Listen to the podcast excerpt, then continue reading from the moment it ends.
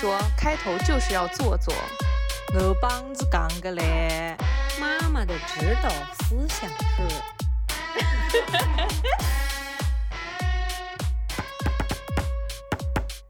大家好，这里是宁宁开门。呃，Hello，大家好，欢迎收听本期的宁宁开门，我是凯子，我是宁宁，我是西西。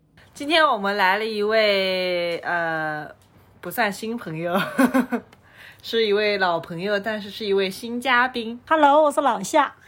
呃，老夏跟宁宁是相识于微末，到底是谁现在飞黄腾达了？我就想知道。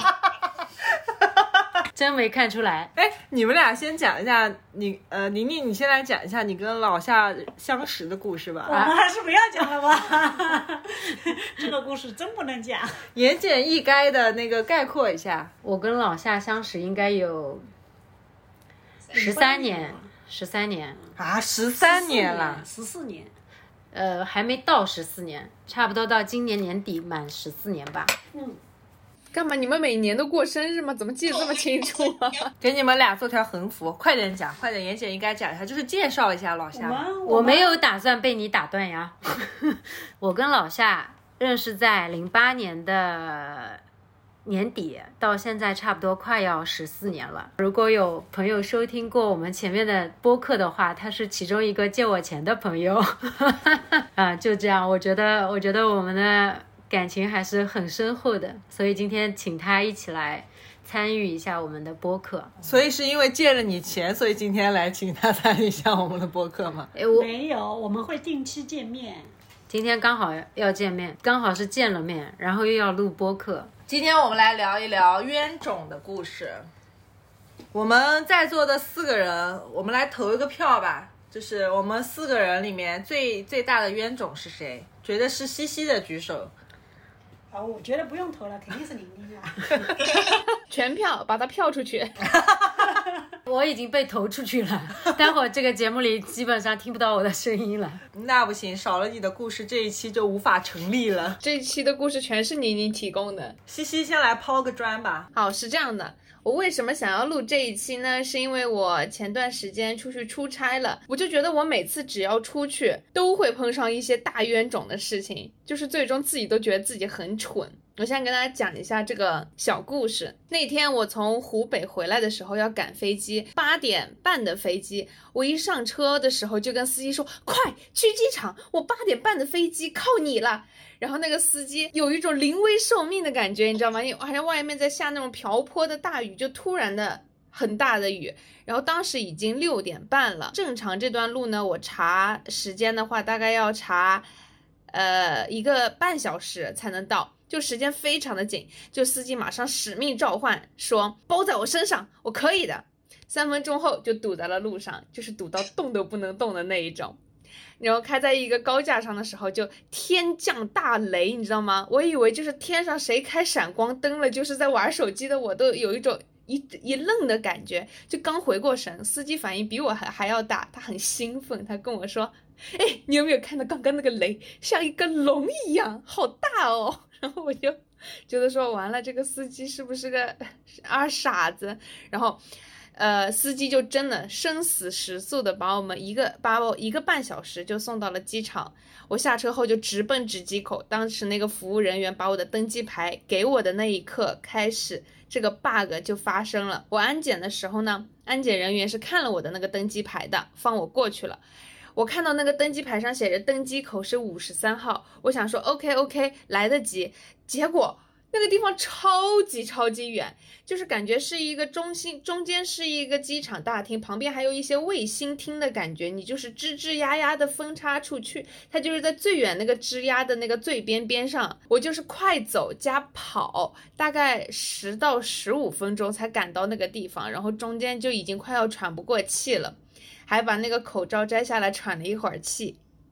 就当我来到这个心心念念的五十三号口的时候，那个门啊，它安安静静的关着，就是前面一个人都没有。我还想说不会啊，这个我不是还有半个小时的时间吗？就应该还在登机呀、然后那边连个地勤人员都没有，那个旁边也没有飞机。我想说完了，我的心就是突然哇凉哇凉的。结果呢，我看到旁边中国航空的台子边上，因为好像是飞机延误了，有旅客正在闹。然后一眼就看到了那个有一个地勤小姐姐，就已经招架不住，带头大哥就是背着个双肩包，还手里提着个很重的行李箱，就像他就是就是要我要投诉你的那一种感觉，就是他带领着一帮人在起义，投诉他们为什么要飞机延误，他有很重要的事情。然后这个时候有个。也是个地勤人员，一个吊儿郎当的小哥，他就两只手撑在那个柜台上，抖啊抖啊抖，还在那里玩手机，他完完全没有想去帮那个小姐姐的意思。我就挤进去求助那个小哥哥，我就我就说怎么回事？我说五十三号口为什么没有人？然后电子屏幕上也没有我这班飞机。然后他就看了一下我的登机牌以后，旁边的那个扫地阿姨都被我吸引过来了。扫地阿姨还叫了她的朋友们，扫地阿姨就一起过来帮我看，帮我在那个电子屏幕上找我的那班飞机到底是应该是哪个口登机。然后呢，小哥慢慢悠悠的，他一点都不着急，用那个内部的 A P P 查了一下，说：“哎呀，这架飞机延误了，你去四十七号口慢慢等吧。”我说为什么是四十七号口？我没有听到任何机场指示啊，然后这个地方也没有任何的标牌说哦转到四十七号口了。我说这不合理呀，小哥。然后呢，小哥又看了看我的登机牌，说你这个登机牌是到武汉的。我说哈，他说目的地是武汉。我说哈，我说这儿不就是武汉吗？他说对呀，那就说明你拿错登机牌了呀。然后我说哈。我说我的包里怎么会突然多出来一个登机牌呢？然后我当时就没有那个脑子去想，我身上就是喘的不行，刚跑了那么长的一段路。我说那我应该去哪儿？这个时候我终于想起来，掏出手机看那个手机上的那个购票记录，让小哥帮我查我应该去哪一个正确的登机口。小哥说查了一会儿，说十五号。他说哦哟，我说怎么啦？他说哦没事。他们登机快结束了，你不一定赶得及。我说，那你就跟我说十五号，你快点去就完了。说什么风凉话，我就掉头就跑。我来的时候其实是看到十五号登机口的，就是极其远，因为我已经是穿过崇山峻岭来到这个五十三号口的。我想着说我还要回去，我一定是赶不及的。然后我脑海中就疯狂搜索我来的这条路上有没有看到那个电动车。大家都知道嘛，就是像一个那个敞篷的小巴一样，在那个机场中间会穿梭的接人的。我就记得好像有一个路口有一个车在的，我就朝着那个车跑过去。我快到那了，我就赶紧大喊，我说：“快送我去十五号口！”然后那两个 车的那个司机啊。穿着防护服，本来这个穿着防护服的这个形象呢，是会让经历过疫情的人自带那个尊敬的 buff 的。但是他们的那个那个形象和态度，就像那个地铁口的那种摩的的司机一样，你知道吗？就一只脚撑在地上，然后两只手架，两只胳膊肘架在那个方向盘上，给我比划，一只手比划一个一，一只手比划一个零。我说哈，他说一人十块。我说我什么时候了，还想着比划耍帅？你就跟我说十块钱就好了。然后我就说个可以可以可以，快点快点快点。然后我就上来了。上车以后，我就接到了空姐的一个电话。第一句话，一般空姐都是那种态度很好的嘛，但是她第一句话就是西西女士吗？你到底好了没有？你在哪里？到底好了没有？你在厕所已经很久了。真的，他第一句话到底你到底好了没有？他以为我可能他的安检什么的。他说十五号口快，我说好的好的好的，我走错登机口了。等等，我就是已经在那个车上了，我马上就过来。然后司机在路上就开始问我说你几点的飞机啊？我说八点半。然后司机看了一下表，说哎呦，我说什么？然后他刷了一下手机说。你扫这个二维码付钱，我说你有毛病啊！我付就是了，我还能讨你这十块钱不成？你不要一他心想说怕你一下子 冲下这个接驳车，然后直接就上飞机了，忘记给他钱是吗？我想说没什么重要的事情，不要再给我哦哟了，我真的心里受不了。然后我就把那个钱给扫了。他说：“哎呀，没事情，如果呢我在十五分前到。”那就可以。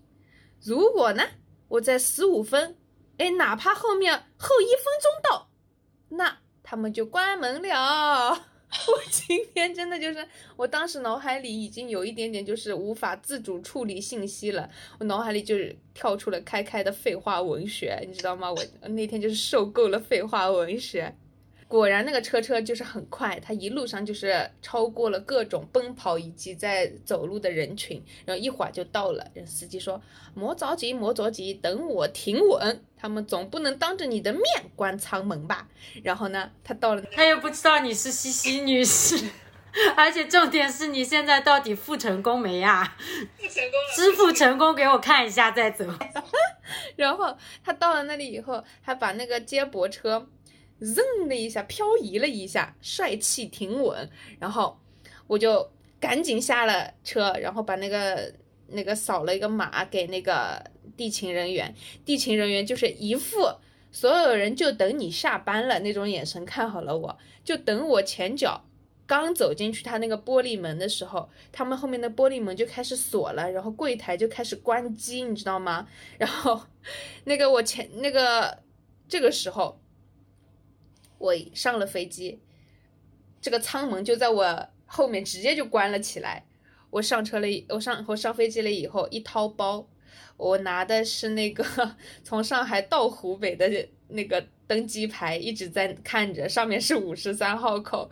然后我新拿的那个登机牌，安安静静的和它躺在一起，但我就是一直没有摸到它。我就在中间，就是简直就是运运动了一整场路，就觉得自己绝对是个大冤种。这是何必呢，明明一点都不着急的时间，就是前面的司机小哥非常的给力，把我送到机场这么快，结果我浪费在了跑步上。这事儿难道不是五十三号值机口旁边的那个，就是地勤人员已经告诉你了吗？是啊，但是我。兜里没有，当时没有摸到那张正确的登机牌呀。这次去湖北呢，还算是只麻烦到了我自己。我还有一次去西藏的故事，我觉得又费钱，然后又费妈。我当时想要，呃，去西藏玩的时候，我就在规划我这个路线嘛，然后就看到了墨脱这么一个地名。说是全中国最后一个通公路的地方，然后呢还保持着一些原始的气息。你听到他这个简介的时候，你对这个地方难道没有一些预设吗？你有没有想过它为什么是最后一个通公路的地方呢？我当时应该跟你聊一聊的，就是去完以后非常非常的后悔。其实还有很多驴友他们会想要进墨脱，一种人生中的经历吧。然后呢，我就想说，好，那我一定要去看一看这个深藏在大山中的这个小地方是什么样子的。于是呢，我就跟导游说，我说我要排一个去墨脱的一个地方。这个导游呢，当时就说，好的，没问题。墨脱是不是它那个公路是单行线，就你一天只能进，一天只能出的那个地方？不是，它不是单行线，它不是单行线，但是比单行线更单行线。我待会儿告诉你为什么，就是那个导游当时什么都没有提醒我，他只跟我说好的，没问题，我的技术非常的过硬，反正你也是包的我的车，没问题。他就帮我把整趟行程都整理好了。结果呢，我们从上一个地点要去进去墨脱的时候，我说今天什么时候能到啊？那个导游跟我说，哦，那到的话可能要。下午快晚上饭点的时候了，我说为什么？他说因为开过去要七个小时。我说要这么远吗？然后他说直线距离没有很远，但是中间的路非常的难开。我想说 OK 好吧，那就是一种深入丛林的一种体验。好，Let's go。深深的记得当时是一个盘山公路，然后呢水汽氤氲的这么一个地方。当我们进进到这个盘山公路的时候，这个地势一下就开阔了起来，感觉前面是一个呃像古城墙一样的东西，中间是一个洞，是一个山洞。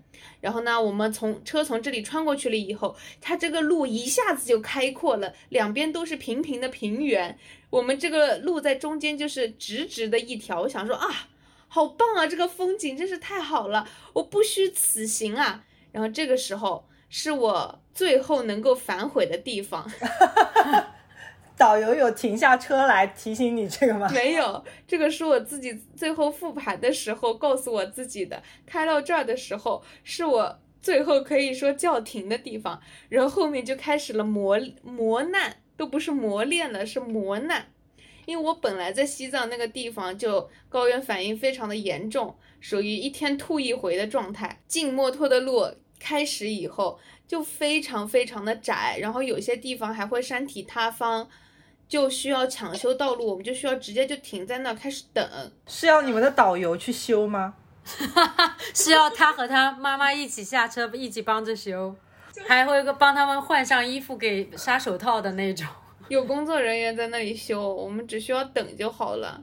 所以其实是远超你们那个七个小时的一个路程差不多是七个小时，导游已经把这个全都估算在里面了。啊。其实他当时没有告诉我的是，有可能你订了墨脱里面的那个酒店，但是你是去不了的，因为我后面翻攻略的时候看到很多驴友，他们装备也非常的好，只是因为去的不巧，他的实在是太严重了，抢修不出来，他们就只能原路返回，掉头就走了，就真的会有这种状况的，就属于不是你想要进就能进得了的，不是你等就等得起的那种状况。然后呢，里面的路就像开开说的，像单行道那么窄，然后全都是盘着山的那种小路，有些地方我感觉一个车都过不去，你还要借着旁边那个树根才能够过得去。如果说你需要会车的话，哎，没想到吧，这个单行道它还是需要会车的，就是只有几个，呃，比较宽的地方是可以会车的，你就会有的时候看到一对面一溜车都等在那个地方，就等着跟你会车，然后你需要先到旁边的山边边上去躲一会儿，然后让他们过去，然后你才能再往前行驶。在这个里面就是颠到你屁股都要碎掉了的一个状态，开了七个小时，中间每一个站都还要下来，就是边防啊、检查啊、什么刷身份证啊什么的。终于到了那里的时候，我当时就觉得我这个我这个人生为什么要做这样的事情？就是它里面跟小县城没有任何的区别，房子也是造的好好的，商场也是造的好好的，中国联通、中国移动、鸿星尔克一应俱全，什么都有。所以它那里风景都在路上，是这样的一个意思吗？是的，就是它整个主城区应该就是一个井字形的，就是二乘二的一个道路组成的，然后里面什么早餐店啊、旅店啊，什么都是很齐全的。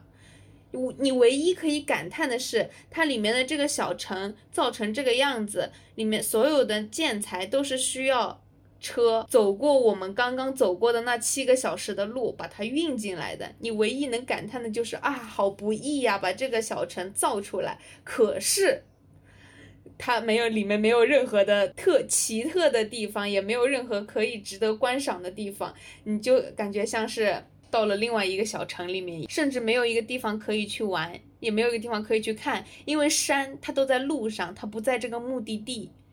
然后我们就没有办法，就只能去直接去酒店了。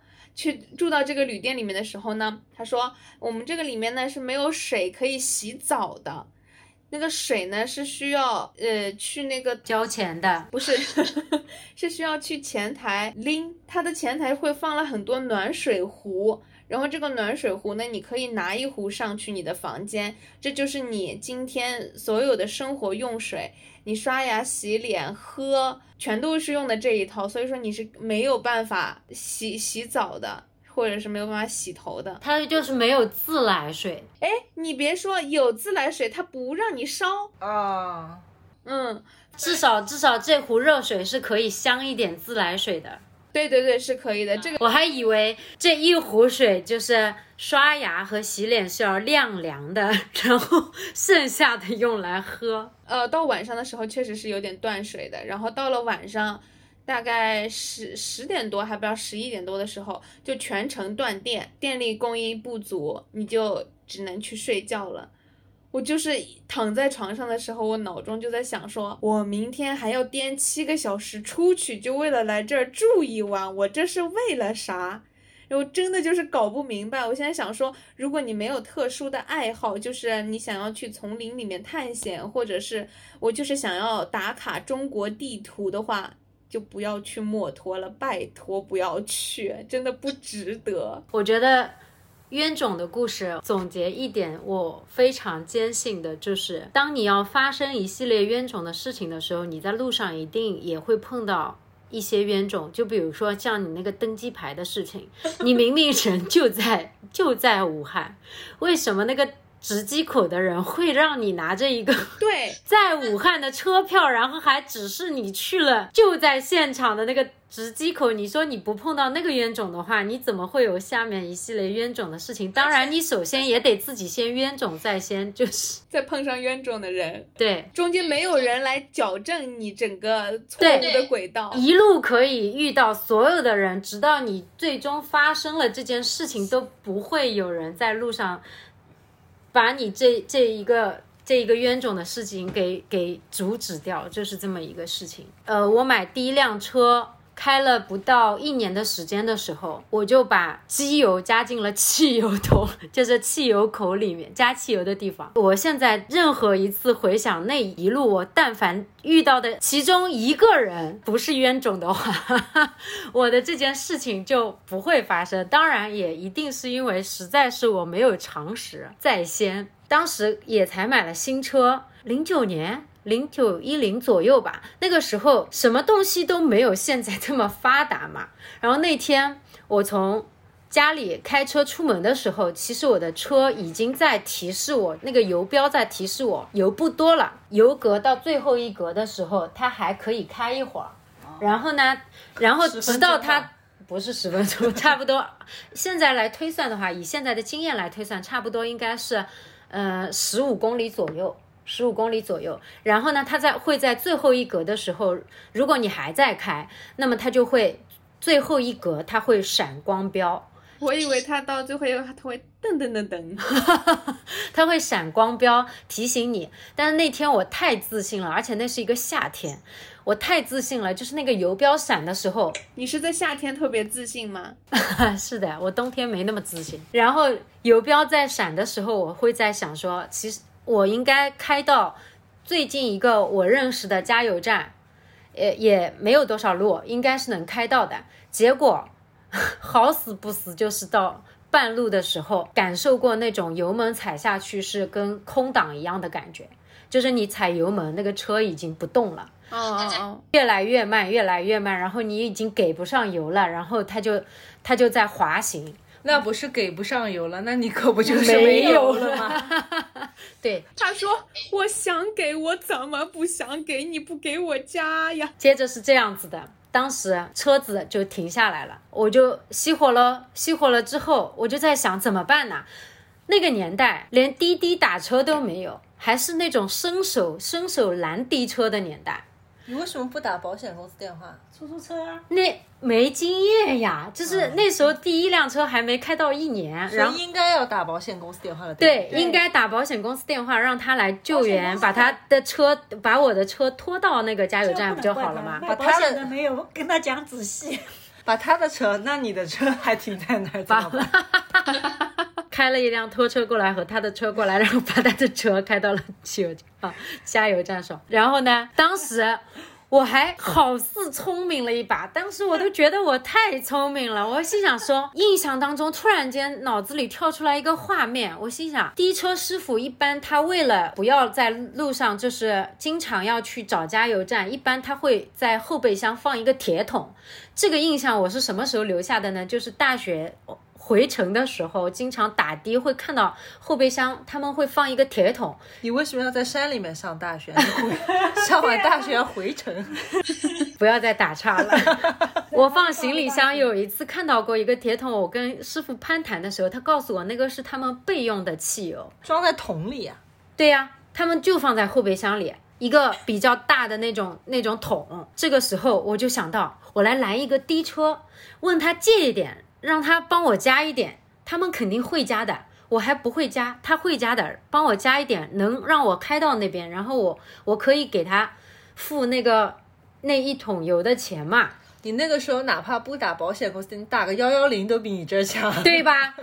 冤种故事就从这里开始了，脑回路清奇就是走弯路。第一个弯路就是从打的车开始的。我我停在那个路边，在拦拦拦，终于拦到了一辆，然后那辆的车，我我一上，我我一拦下来，我跟他说，呃，你的那个后备箱有没有备用的汽油？然，后出租司机说：“我今天遇到了一个什么人啊 然后当时，当时那个那个小哥，我到现在都记得他的表情。他当时先对着我说：“啊？哈，还有备用汽油的？你为什么要汽油啊？”我说：“你我没有油了。”哈，你为什么没有油啊？他问我很多为什么，但是他就是不回答我有没有备用的汽油。但是我也已经感啊，这是个女司机，然后我感知到了，他一定是没有，不然他不会那么惊讶。然后他嘿嘿对着我很憨厚的笑笑说：“嘿嘿，我那个我开出租车还不到一个月呢，一个不，我一个没开到一年的新司机，然后碰到了一个没开出租车到一个月的。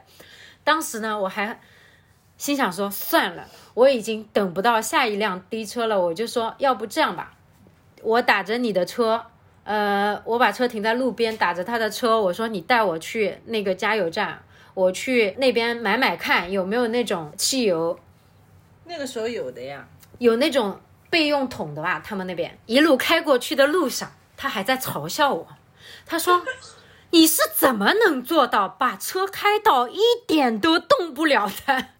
然后我说你别管这么多了。当他笑到第二遍的时候，我真的没什么耐心了，又热又烦躁，然后我又觉得这件事情怎么弄？然后我到了，终于到了加油站。我说你等我一会儿，我买好汽油，我省得再打车了，因为不是 app 打车那么方便，要让他在那边等我，我就进去了，我就找到一个加油站的工作人员，我说我的车在路上没油了。我需要买一点备用的汽油，然后那个工作人员非常专业的问我：“你加多少号汽油啊？”结果我不知道，你知道吗？然后因为那个年代还不是现在的九二九五九八，不是这么叫法的，好像那个没有啊，卖车的时候他会跟你说的，你加九二的油，加九五的油，那个年代，咱们那个年代不叫九二九五九八，有九二九五九八，以前叫九三还是什么？反正就是我不知道，你开了一年都没加过油吗？我加过油啊，我只我我你加油的时候不用告诉他吗？不用告诉他呀，全人工的呀。不是一般他看什么车，他就知道加什么油了。对对对嗯，他全人工的呀。然后这个时候我跟你讲，一路铺垫到这边，怎么酿成的这个大祸，就是我跟他他问我，我不知道，然后我指着。我还指着外面的那个加油枪，我说我一般都在那个油枪加的，然后，然后他说，哦，那我知道你的车了，那应该是自然吸气发动机。他还讲的很专业，一个女服呃营业员、工作人员、女工作人员，当时她真的很自信，自不自然吸气没有关系，你加几号油跟这没有关系好吗？对呀、后面我回忆这些都是废话。他的自信感染了你。，对他的自信感染了我，以至于我可能他也是夏天比较自信。接下来每一步都照着他说的做，因为我觉得他肯定很懂。然后他就说：“哦，那要是这样的车的话，那你要加好点的油的。”然后我心想说，不管好了不好，我反正能带走就行。我说能带走吗？他说有的，这个小瓶的都能带走。你这个也应该缺不了多少油的。你加一点之后开到我们站里来，我们再再来看，或者你直接开去 4S 店。我当时其实有一瞬间有那么一点点要清醒了，我心想说我没汽油，我开去 4S 店有什么用呢？但是呢，我还是被他前面的那个专业，就是深深的给 handle 住了。然后我说，嗯，不管怎么样，你你总归拿一瓶能用就行。然后他就滴滴滴给我说时迟那时快扫了，然后付完，付完之后我又打着那一辆滴车，重点是那辆滴车的司机，你们还记得刚才那个信息吗？他开了还不到一个月，他也不怎么懂，他看着我拿着一瓶机油。抱在手里，他明明当时听到我汽油不够了，停在路上了，他也没觉得有任何的问题。不，他是他当时是觉得他的商机又来了，等下他还可以他把没有那么心。机啊，他没有那么心机吧？然后，然后完了之后，我一路终于我觉得，哎，这件事情我碰到，哎呀，终于碰到一个懂的了，一路被他笑的，我也已经够够的，然后跟他快点，呃，各自安好，我打到我的车边。打打开来，我毫不犹豫的咚咚咚一瓶全部加进去了。我心想说，加半瓶肯定是不够的，对吧？然后一瓶机油全部加进了汽油缸里面，哎，它能开，哎，真的啊？打着了，哎，它就是能开到那个那个加油站了。是等，我待会儿完了告诉你们为什么。是 4S 店的，后来师傅告诉我的。然后呢，我还开到加油站了，还开到加油站了之后呢，又是那个非常专业的女工作人员，她帮我加进了汽油。然后她说：“哎呀，你开过来了。”我说嘛，那个差不多加一点都够了。然后我说我一瓶全加了。她也说她当时也怀疑了一下的。她说：“哈，要加一瓶吗？一般加一点点就可以了。那么机油可不是加一点点就可以了吗？它不会全没有的嘛。”这，然后完了之后，她也一边在打着迟疑，一边也蹲蹲蹲，这个那油枪已经塞进去了。然后我还又开了。开了不出，加油站都没出，更更更熄火了。然后当时我心想说，满油呀，怎么熄火了呢？这个时候，你的车已经很给面子，他说我实在坚持不住了。当时后来 4S 店的师傅告诉我，你的车没没燃烧就已经对得起你了，啊，这么危险的吗？要爆缸的。会会爆炸吗？爆炸不会爆，缸爆缸就是就是刚爆掉，它其实就是机油混进了汽油里面，然后你不是说会燃烧吗？哎，它爆缸了呀，它过热了呀，燃烧了呀。然后，然后师傅告诉我说，我说那为什么一开始我还不耻下问呢？当时我的车已经被拖到 4S 店了，然后不耻下问的师傅说，哎，那当然咯，你知道吧？汽油它比机油轻，你的机油加下去了之后呢，它把汽油浮起来一点点了。浮起来一点。你那个里面呢，它也不会一丁点油都没有，所以还让你撑到了，撑到了那个，而且那段距离确实也已经不到一公里了但。是你要这么说的话，你那样子很危险啊！你要是在加油站爆缸了的话，啊，哦，那更危险。我我的我当时反正在 4S 店再次呃不对，在加油站再次熄火了之后呢，我才想起来打电话给我的爸爸，被我的爸爸非非常严肃的骂了一通，说你一开始停在路上的时候干嘛去了？不知道打给我，自作聪聪明。脑子这些年的书不知道是读到哪里去了，这点这点常识都没有。再怎么样嘛，汽油也不会不会让你拿着一个小塑料瓶装着走啊，汽油不要那个叫什么的腐蚀的嘛。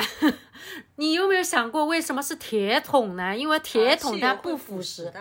汽油会腐蚀塑料的呀，塑料瓶装的，是吗？对，反正当时我爸爸前有那种单瓶单瓶的汽油，都是装在那种在泰国的时候，他们那个汽油都是放在那个我们的那个雪碧瓶啊那种瓶里面的，真的啊然后开摩托车，你到那到哪个地方你感觉没有油了，然后你可以随手拿一瓶，问他买一瓶，然后加到那个里面去就可以是吧？对，反正反正当时我我这件事情是真的，就是那个车就大修，因为要从从全部那个那个发动机也拆出来重新洗。对，你要大修了。对，哎，我居然不知道这个事情哎，呃，我那个时候我还不认识你吧？你已经认识我了。你已经认识，我已经认识你了。对，那要么怎么你已经认识我，跟我已经认识你是两件不一样的事情？谁是跟踪狂？就是这一路，我跟你讲，你你冤种不碰到冤种，你一般不会发生什么大大事件。就总会会有明白人阻止你的。对冤种的叠加就不行。后来宁宁知道有保险公司救援这回事情了之后，我的我我现在第二辆车的时候，我基本上有什么事情我就很乖了，就打保险公司电话。也没多久之前，我的车要换电瓶了，那电瓶不是打不着电了嘛？然后，然后就发动不了了。打保险公司，它可以有搭电的服务，免费搭电的服务。但是那天呢，还是自己搞了自己一把，就没有搞到别人的那种。然后师傅来给我搭好了电呢，他说，如果你是那种直接发动都没有办法发动呢，看来这个电瓶应该差不多该换了。你呢，最好在这边原地发动一会儿，等个二十分钟，然后你再直接开到呃四 S 店。这样子的话呢，你路上不至于到时候有什么问题。我说那好吧，等了二十分钟，我还闹了个闹铃，神兜兜的二十分钟到了，一上车。条件反射，又去按了那个一键启动。本来已经发动着了，我直接挂档走就行了。但是我又按一键启启动，你们应该听懂了吧？这个时候它又熄火了，因为我等于就把车子熄火了嘛，关掉了嘛。然后再再点火的时候，它又发动不了了。然后我又我又再一次打了救援电话。然后那个师傅，因为他是负责这一片区的，那个师傅一看又是我，然后他就又打给我说：“你是不是就是刚刚那个人啊？怎么回事啊？又又接到你的订单，你是按错了吗？”我说：“不是，是又熄火了。”你跟他说不是，确实又来活了，快点来救我。他第二次来要收费了吧？不要，一年有好像两次还是三次，反正就是我一趟头基本上也用掉了。我就我当时就也不等了，我直接等到打到火打到火了之后，我也不等了，直接就开到 4S 店，我说帮我把电瓶换一下。后来我换了新车之后呢，又出现过什么问题呢？就是我的车是无钥匙进入，然后那个钥匙呢，我很钥匙的功能。很齐全，我很喜欢它。除了能无钥匙进入呢，它还能单开一个后备箱等等这些很小的细节，在你拎一些重物的时候真的很好用。直至那一次去完超市大包小包呢，只开了后备箱，准备了后备箱，把所有的东西归位了之后，非常开心的合上了后备箱，自信的走到驾驶车门那边，怎么都拉不开我的车门了。一开始我还以为是那个车钥匙没有在我这边。没法感应到，然后或者车钥匙没电了，或者车钥匙没电了，然后呢，我就一摸口袋，车钥匙并不在我的口袋里，包里也没有，哪里都不会，不会。这个时候我就想到，不会是我随手放在的后备箱里面吧？然后这个时候呢，我我还在寄希望于后备箱的另外一个功能，就是只要但凡它跟钥匙在同边的时候，我按一下那个。呃，车子的图标按一下，它是可以直接开的。然后我怎么按都按不开了，它得在外面，它钥匙得在外面才可以。因为当时凯子还在旁边，我现在都记得他对我说了一句话：怎么可能这个时候还按得开呢？如果是这样的道理的话，你的钥匙但凡在车里，不是谁都可以把你的车开走了吗？我真的是想到了这个汽车钥匙功能的这个设计部门，在开会的时候，曾经有一个人说啊，只要在一定范围内，它就可以打开，应该就可以了，设计成这样就可以了。他的领导也是这么骂他的。那这样的话，不是所有人就可以在外面把你车打开了吗？是的，然后呢，当即把程序重写，毙掉了这个功能。那么热热的天，我们两个人就在那个停车场等着我的朋友。当时我们去的那个超市还离家挺远的，等着我的朋友去我家拿上我的备用钥匙，再开着车到停车场来找我，把钥匙给我。每次发生这种错事情啊，一般呢都会离家很远的。举目无亲的一个状况。我开这么多年车，两辆车其中有一次轮胎瘪掉，呃，瘪到完全那个轮毂着地，就是在外地。一定是的，肯定不会发生在你刚刚出门五分钟之内。所以我买第二辆车的时候，我一定要有一个胎压监测功能，因为我真的是自己换轮胎，真的太不行了，太不会了。啊，你还会自己换轮胎的？车上有一个千斤千斤顶。对我车上有千斤顶吗？有啊，有啊，每个车都有，在后备箱的某一个暗格里。我怎么不知道？在后备箱的备用轮胎的那个暗格旁。轮胎那个地方。对，有的车是在副驾驶或者正驾驶的那个。销售都不是好销售，一般销售都要给你们介绍的呀。介绍了也忘了，我跟你讲，有可能有的时候会。他肯定完全没有跟我介绍这件事情。哦，不是，他以为这事儿你应该知道。跟车子有关的故事，我们还不止汽车，我们还跟共享单车有不解之缘。那一年是，呃，宁宁把凯子惹生气了，然后凯子抱骑了五公里的共享单车。这个故事必须凯子来讲。也不是惹生气了，你还记得那个时候你还在你的老东家的时候，嗯，你经常要开会开很久。嗯，对那天我是休息，我去找你吃饭，对对对，你开会开也开不完，开也开不完，嗯打你电话打也打不通，打也打不通，嗯，我就生气了 对，当时是像当时生气了，然后还是生气了。对，因为我不接电话的话，你不知道下一个 step 要怎么进行我就。不开心了。而且那个时候我还没买车，是的，我就先是自己暴走，我走到了两公里外，是一个夏天吗？是一个夏天，很热。我越走越生气，我越走越生气。后来他还在打我的电话，我也不接。你不接我电话，我也不接你的电话。我越走走走走走，我就说，我这走我能走多远呢？我又不想让宁宁找到我，因为那个时候虽然走出去两公里，但是他开车的话，他应该很快就找到我了。我就看到不远处有一个共享单车，我就扫了一辆，我就骑，我就开始骑。那个时候在那个在比较南边嘛，嗯，在嗯南边的那个租借点，租借点，对，借车呃点，在在比较南边的一个借车点，那个那个那个区域呢，就是比较特殊的一个区域，它以前是一个地呃县级市，嗯，嗯。它是大概在零几年的时候才并到了我们城城市里面变成一个区，嗯。但是它有很多东西都是跟我们这边是不互通的，嗯，对，包括医保啊，就是保啊。呃社保有段时间都是不通的。对。你嗯，虽然它归归在我们这个地级市里面，但是它很多东西都是独立的。我也没想那么多嘛。你说谁在生气的时候跟人吵架了、生气了，然后骑一辆共享单车，你会想那么多呢？结果就是这么自信，是夏天给我的自信。结果我就骑着那辆共享单车一路骑到了市中心，我就回到市里了。回到市里了之后呢，我也没有再想更多，我估计是那天我也有点骑不动了，骑了大概有六七公里，对对，六七公里，骑到市中心找了一个商场，然后我车停好之后，我就进商场里面去吹空调，然后买点东西喝喝。这个时候呢，我气其实也差不多消了，就是通过运动把自己那个 负面的情绪全都发泄出去了之后呢，这个时候宁宁再打我电话呢，我也接了，我就告诉他我在哪哪哪，他就开车过来。那天还有另外一个朋友，对你们俩一起来找我吃饭。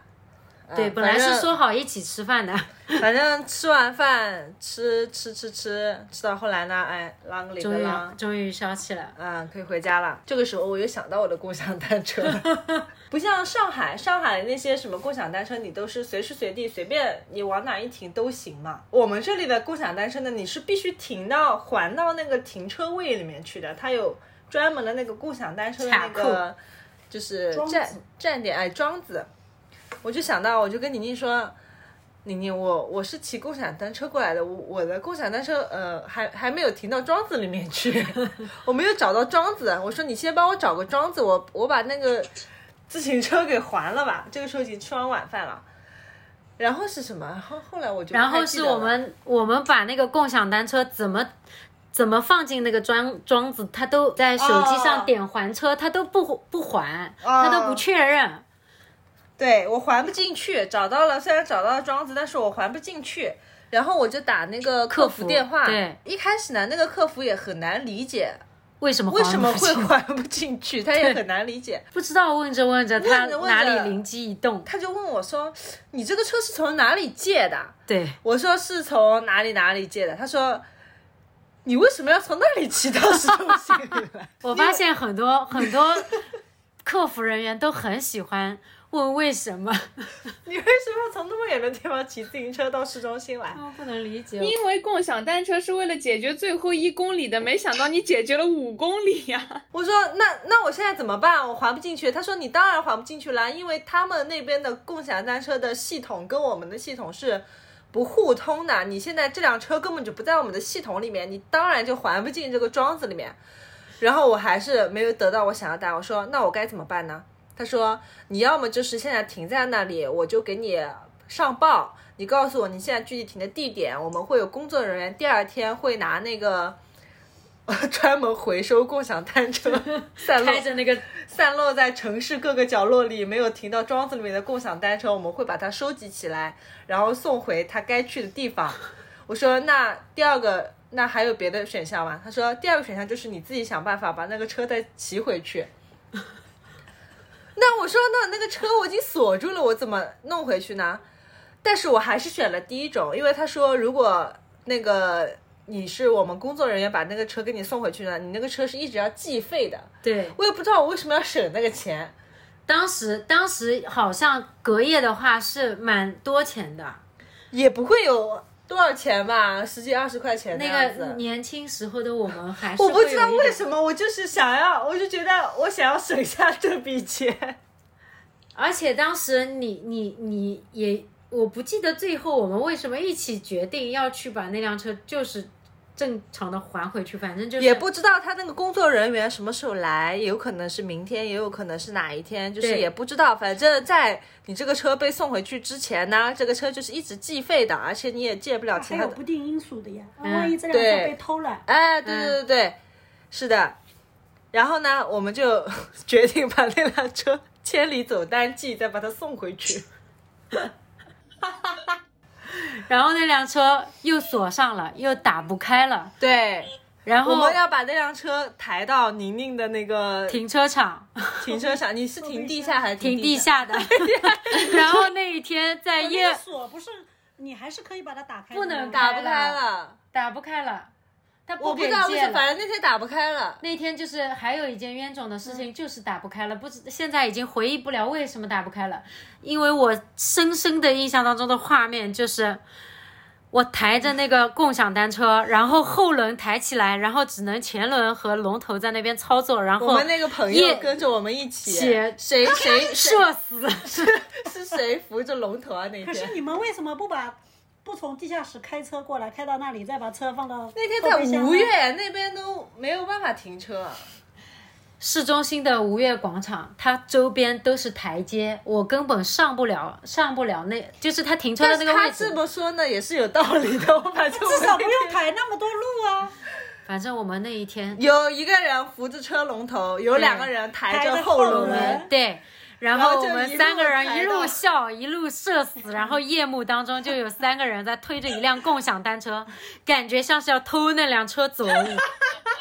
任谁看都是要偷车吧？还有还有那天所有的路上，但凡有高清摄像头拍到我的那辆车后备箱开着，后面还承载着一辆共享单车，也会觉得有人要开着车在那边偷共享单车。对，后来我们就把车还回去了。对的，是的，反正就所以你们是一路把这个车给抬回去的吗？不是，是抬到我停车的地方，抬到停车场，放在我的后备箱里，然后我开着车开到他借的那个地方。天才，能够想象开开一开始还是很生气的，然后得知这个车又打不开，然后又还不回去的时候，他就是那种啊，那怎么办啊？对，是。一秒变夹子是吗？一秒变夹子，可呃呃，对不起，那怎么办啊？那一起抬吧。虽然我们这一期的标题是怨种的故事，呃，然后在我们的方言里面有一个说法叫这个人特别的瞪，其实是跟怨种差不多的意思，所以宁宁很早就有了个外号，他叫瞪货。他他这个人，尤其是出门在外的时候，特别的瞪，而且他永远处理就是事情嘛，永远是用那种最复杂的解法，就是就像你当年做数学题，你明明有一个公式一套，你就能够把这道题解出来，不，他偏要从第一步就开始 给你往那个复杂了去，就开始解这道题目。他永远用最复杂的解法，在中间他会遇到无数个 bug，然后他每次做做任何事情都觉得自己。哦，我终于把这件事情完成了，就是 他后面还会有一个情绪的起伏，就像今年夏天我们七月初的时候去了一趟威海，我说七月五号有车票，我们七月五号是五号吧，还六号？四五号这样子。的。哎，嗯，然后好，然后从这一开始我们定这个行程，宁宁就已经为这趟行程后面他很多事情都埋下了一个伏笔，包括那天我们一下高铁，嗯，那天一下高铁，因为我们跨省了嘛，山东那边他他们是有当地的那个码的，我们这边的码他们不认。我这个人呢，就经常有那种就是没有提前量，这个确实是我的一个缺点。我身上是不太会带那种 充电宝啊什么这种东西的。然后我的手机呢又在车上没事情做，那五六个小时干嘛呢？刷手机，刷到只剩最后一点点了。其实我在威海前提前两站的时候，我的手机已经只有百分之十了。当时呢，我是 对，当时呢我是有一种想法，就是说我不能再刷了，我真的要危机感，他很总是很安逸。很很自信，又是夏天，然后 然后然后说百分之十百分之十没有问题的，因为当时呢真的没有事情做的时候呢，我又不想睡觉。然后又快要到了，我心想说，我再刷一会会，真的再刷一会会没有关系的。对谁说？我真的是真想 说，对自己说，对自己说。其实我是有想，因为一下车呢，肯定很多地方是要用到手机的。呃，不管是扫什么码啦，出示什么东西啦，那肯定要手机啊，对不对？哪怕说你打个的要扫码，你也要手机。然后我其实是有一点点这种意识，但是呢，我又又忍不住，我心想说再刷一会会一会会，然后直到那个手机的那个电电量条已经变成红的了，只剩最后细细的一根了。我说哦，真的不能再刷了，真的。然后我还我还心想说，我就让它待着。不要再去，因为我有的时候经常会，有事没事的去点亮我手机的屏幕，然后我就我就把手机合上。我当时心想说，下车之前我就真的再也不能碰它了，我一定要让它坚持住，好吗？然后下车了，排着长长的队伍，呃，喇叭里都在喊啊，扫出扫出示行程卡，请出示行程码。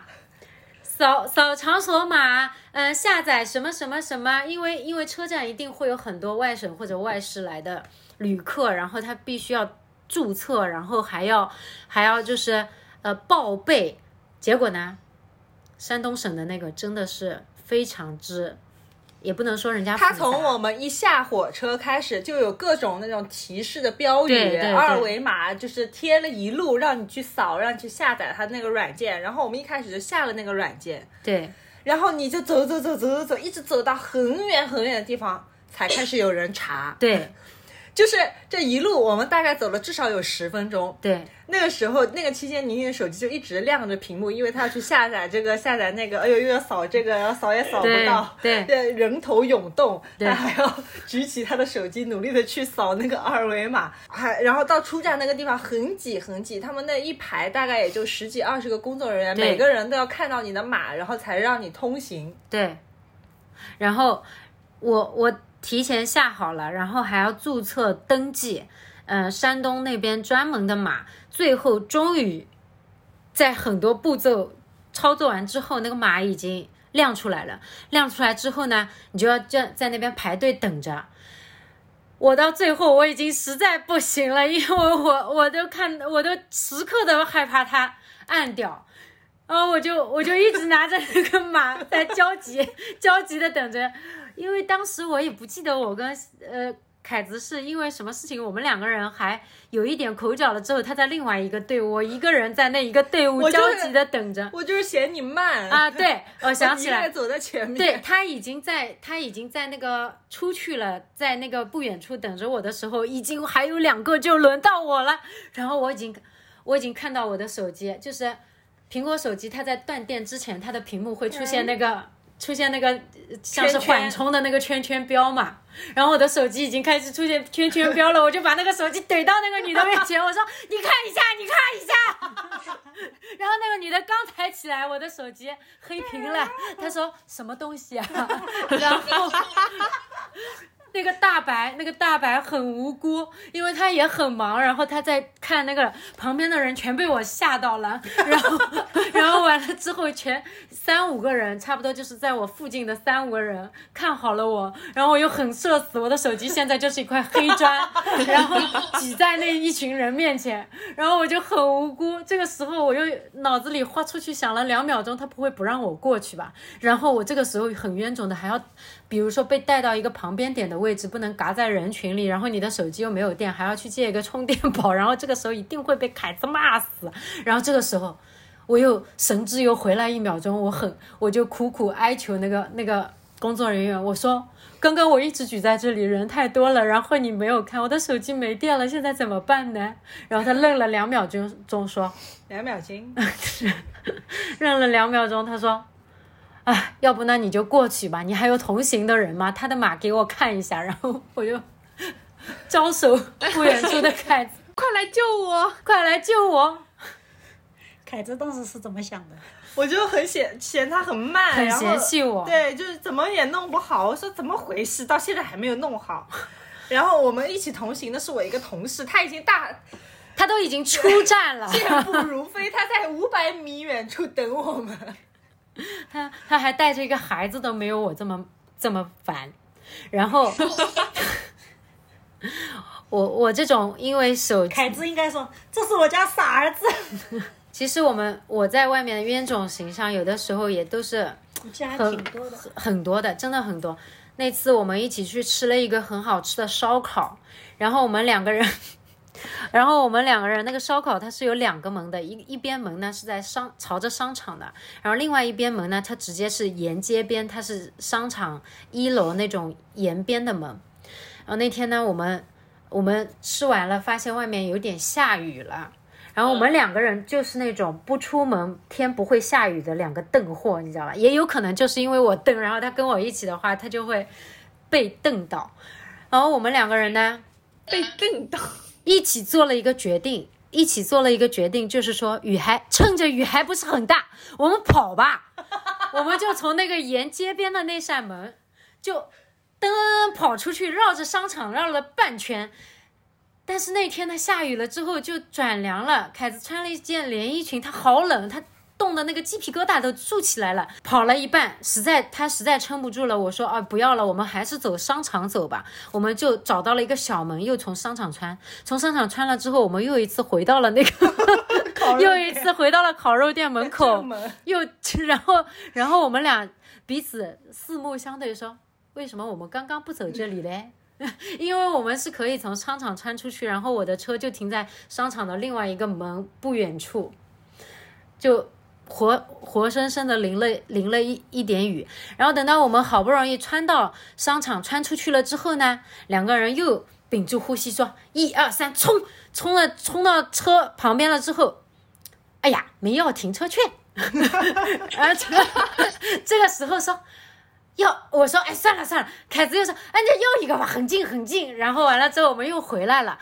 我我就看他冻的也有点难难受了，然后又鸡皮疙瘩那种。我说，那你就站在这里等我吧。我一个人还自告奋勇的噔噔噔噔冲到那个那个烤肉店的前台，我说要一个停车券。然后他说，哦，好的，你你用手机扫一下这个二维码。然后我当时我的手机手机没拿，我的手机在凯子的手里，我还让凯子在在那边等我，然后两个手机全在他手里。当时我愣愣的，我真的是已经脑下意识的说出了一句：“哎呀，但是我没有手机。”然后那个服务员小姑娘很无奈的又堆着一点点微笑对我说。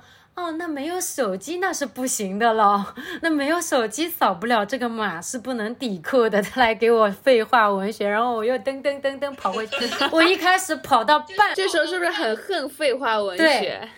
我跑到半路的时候，其实我已经看到凯子了。我觉得那个距离，他大概是可以听见我，也看见我。我试图，因为我真的也有点累了。然后我想要他，他上前两步，我们相相交运动的话，我就可以。相交运动的话，我就可以少少走一点点路。这个时候，这个时候，我又不敢在商场里面大喊，那样更社死。我就在朝他挥手。然后远远的看到他的眼神是放射型的，不聚焦到我这边来的，他在发呆。然后我又不想喊，我又又跑到他的旁边，他很很很温温和的问我说：“啊，好啦，那我们走吧。”我说：“不，把手机给我一下，没有 好，没有手机少不了。”他说：“啊，那你的手机呢？”他说：“我说在你的手里呀。”两个傻子就。笑开了花，就是就是这种这种这种真的已经算是我日常当中最最。对对正常的了，就是很迂回的，至少没有去大修。至至少没有去大修。总是能碰到那种两眼一抹黑，就觉得说这事儿如果我妈在我旁边，一定会臭骂我一顿的这种事情。今天测东西，你不是刚测了一个东西吗？对的，本来你下班就已经很晚了，然后我在家里面今天准备，我知道老夏要过来，所以我就备了一些菜给大家做凉面吃。嗯，就是宁宁到家已经六点四十了，然后我的面啊什么的都已经配菜都准备的差不多了，只等宁宁的黄瓜丝和番茄片。宁宁就被我指派了下去，陀螺被抽到了楼下，让他去切黄瓜丝了。我的那个面哦，都摆盘都摆好了，三碗面放在那里，然后方腿肉也切好放在上面，虾仁也摆好，还有什么？没了。呃，什么汤汁，什么嗯过凉水，什么都准备好了，就是就等它的黄瓜丝和番茄片往上面一摆盘，我们就可以开吃了。这个时候听到了，砰！哎，我左等也不来，右等也不来，左等也不来，右等也不来。我心想说，切就是爆个黄瓜丝和切个番茄片，能有多复杂的？能有多复杂？他给你叼了个龙回来，你会原谅他吗？我就在想，我就在那边耐着最后的性子，因为我有点饿的有点生气了。我跟西西都是那种，就是极度饥饿的时候会会脾气很不好的那种人。哎，脾气已经上来了，我就耐着性子在等，我就在那边一边玩空当接龙，一边在等他，我就很烦躁。然后我就听到楼下乒乓，哎呀，我就想，好好好，再给他十分钟吧。我切丝，然后切片了之后，然后端着一手端着一个盘子，上楼梯的时候，我的拖鞋，我的拖鞋太防滑了，我拖鞋太防滑了，你个坏拖鞋怎么防滑？我的拖鞋太防滑了，然后我的那个两个脚不知道为什么那个协调没怎么踩稳那个节奏，然后那个拖鞋一只脚的拖鞋前面卡到了地上，然后刺住了，然后呢刺住了之后卡住了，卡住了呢，然后我另外一只脚不要踉跄嘛，一踉跄，踉跄嘛，我不是要踉跄吗？当时我，我当时还是老了，对我当时一踉跄，我一条腿一一只脚就就扣 扣在了。扣在了那个台阶上，然后然后我砰砰两下嘛，我的我为了不给大家拜这个早年，我就把碗给碎了。我为了我为了保持身体的平衡，我不得把碗扔了吗？我把碗扔了，我才能手撑着地上呀，不然我得摔得多惨呀！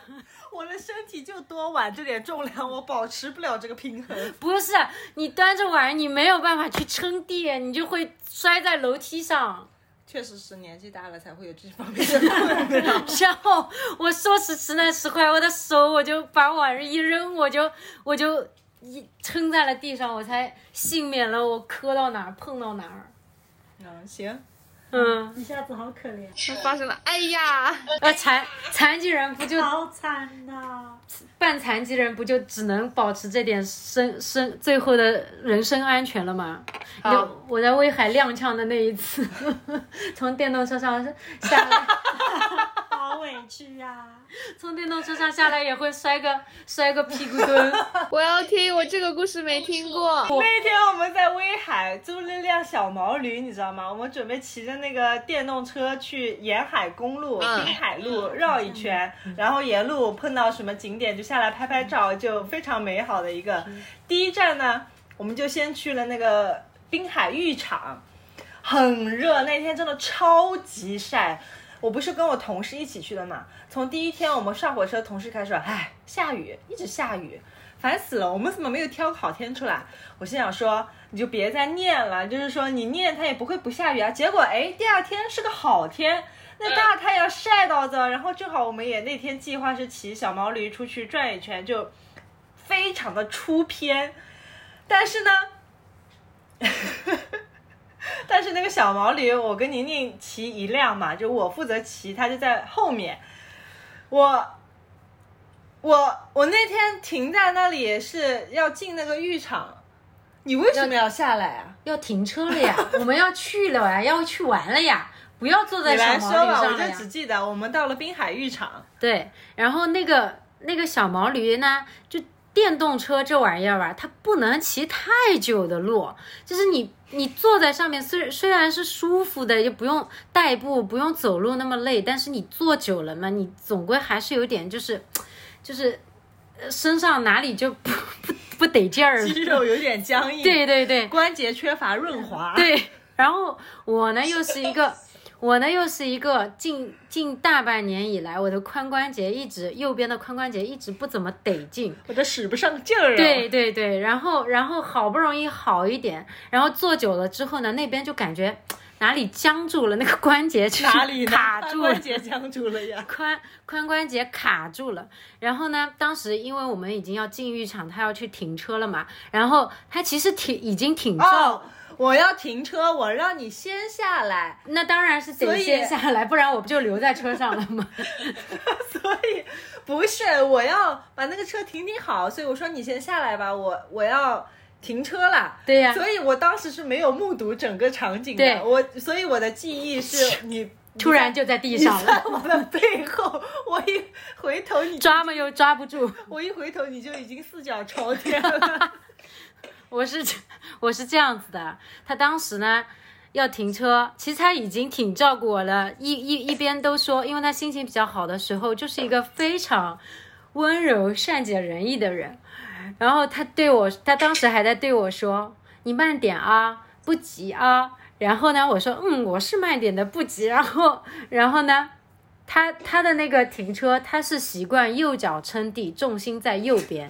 然后我因为右边髋关节不行，我就只能左脚先下来，负责重心的部分。然后呢，我就我就右脚得要抬起来咯，对吧？我抬起来才能下车。结果呢，结果呢，因为它已经有点不灵活了，有点僵硬了，然后我抬得不够高，然后裤子呢又把把我卡了一卡。然后髋关节呢又把我卡了一卡，然后我的腿腿已经翘不上去了，我的鞋子就蹭在了那个卡在了那个坐垫上，然后它的重心又在右边，然后就深深的把我鞋子卡在那儿，然后我的鞋呢又那又格外的跟脚，但凡那个鞋不跟脚一点，鞋在上面，我的腿也就下来了，然后那个鞋又很跟脚，它就深深的卡着我的腿下不来呀，然后我我的左腿踉跄了两下，终于我的右腿好不容易抬得下来了，但是我的左腿也没力了。不，左腿也没力了，因为他踉跄了三下。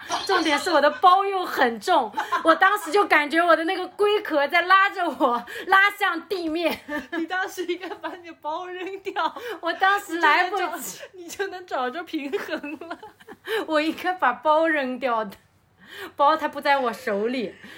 然后我当时就被那个包深深的，总有一种感觉，就是腿也没力了，右腿也好不容易抬起来了，然后我就看见天空了。这个时候地心引力是你的敌人。然后直到他还没反应过来，就听见后面哎哎哎，然后他车还没停好，他很不解的说：“哎呀，怎么回事啊我一回头，一只小乌龟就在我的身后。？”四脚朝天，只看得见天空。哎呦，我当时都不知道你怎么了，我赶紧把车停好过来看你。我说怎么回事？有没有摔到？重点是当时，当时我感受到，只有我自己知道，我感受到，但凡你不拉我一把，我根本爬不起来，我没有办法再负重从那个最负最重。负重从从地上爬起来了。行，那现在我们今天录到现在的话，我们就发现我们一开始的投票是没有一点问题的。今天录下来也感觉宁宁确实是那个最大的邓货，最大的冤种。宁宁讲三天三夜都讲不完。对，但凡就是宁宁的大脑啊，是一个很神奇的组成。他真的是那种图像记忆的人，他记每一个故事都会给你复述的时候有非常强烈的画面感。嗯 对不像我们，我们就记得，哎呀，就是当时我没跨得下来，哎呦，扑通摔了一跤，啥也说不出来。嗯，然后一个故事可以延延伸很多故事。对，对，今天本来准备好的米饭饼的故事都来不及说了。嗯，下次做开场吧，米饭饼的故事。行吧，预告一下米饭饼的故事，这次是一定会在下一期播的哦。虽然我们前面的预告都没有播过，因为这次提纲已经写好了。所以一定会播的。一定会播的。好，那希望大家出入平安。我们今天就录到这里吧。希望希不呸，希望大家洗玻璃陶瓷制品的时候千万不要甩水哦。然后登机或者登火车的时候提前一点时间，并且拿好自己的。其实火车倒还好，刷身份证就可以了。他总不能拿着他妈的身份证就出门了吧？我怀疑你在说脏话，但是我没有证据。然后大家出门都仔细一点，不要让自己陷入陷入很多 trouble。好，今天就到这儿吧，谢谢大家的收听，拜拜。西西要总结什么吗？好，并没有，并没有需要总结的。那好，好，那我们今天就录到这里啦，谢谢大家的收听，拜拜。拜拜拜拜。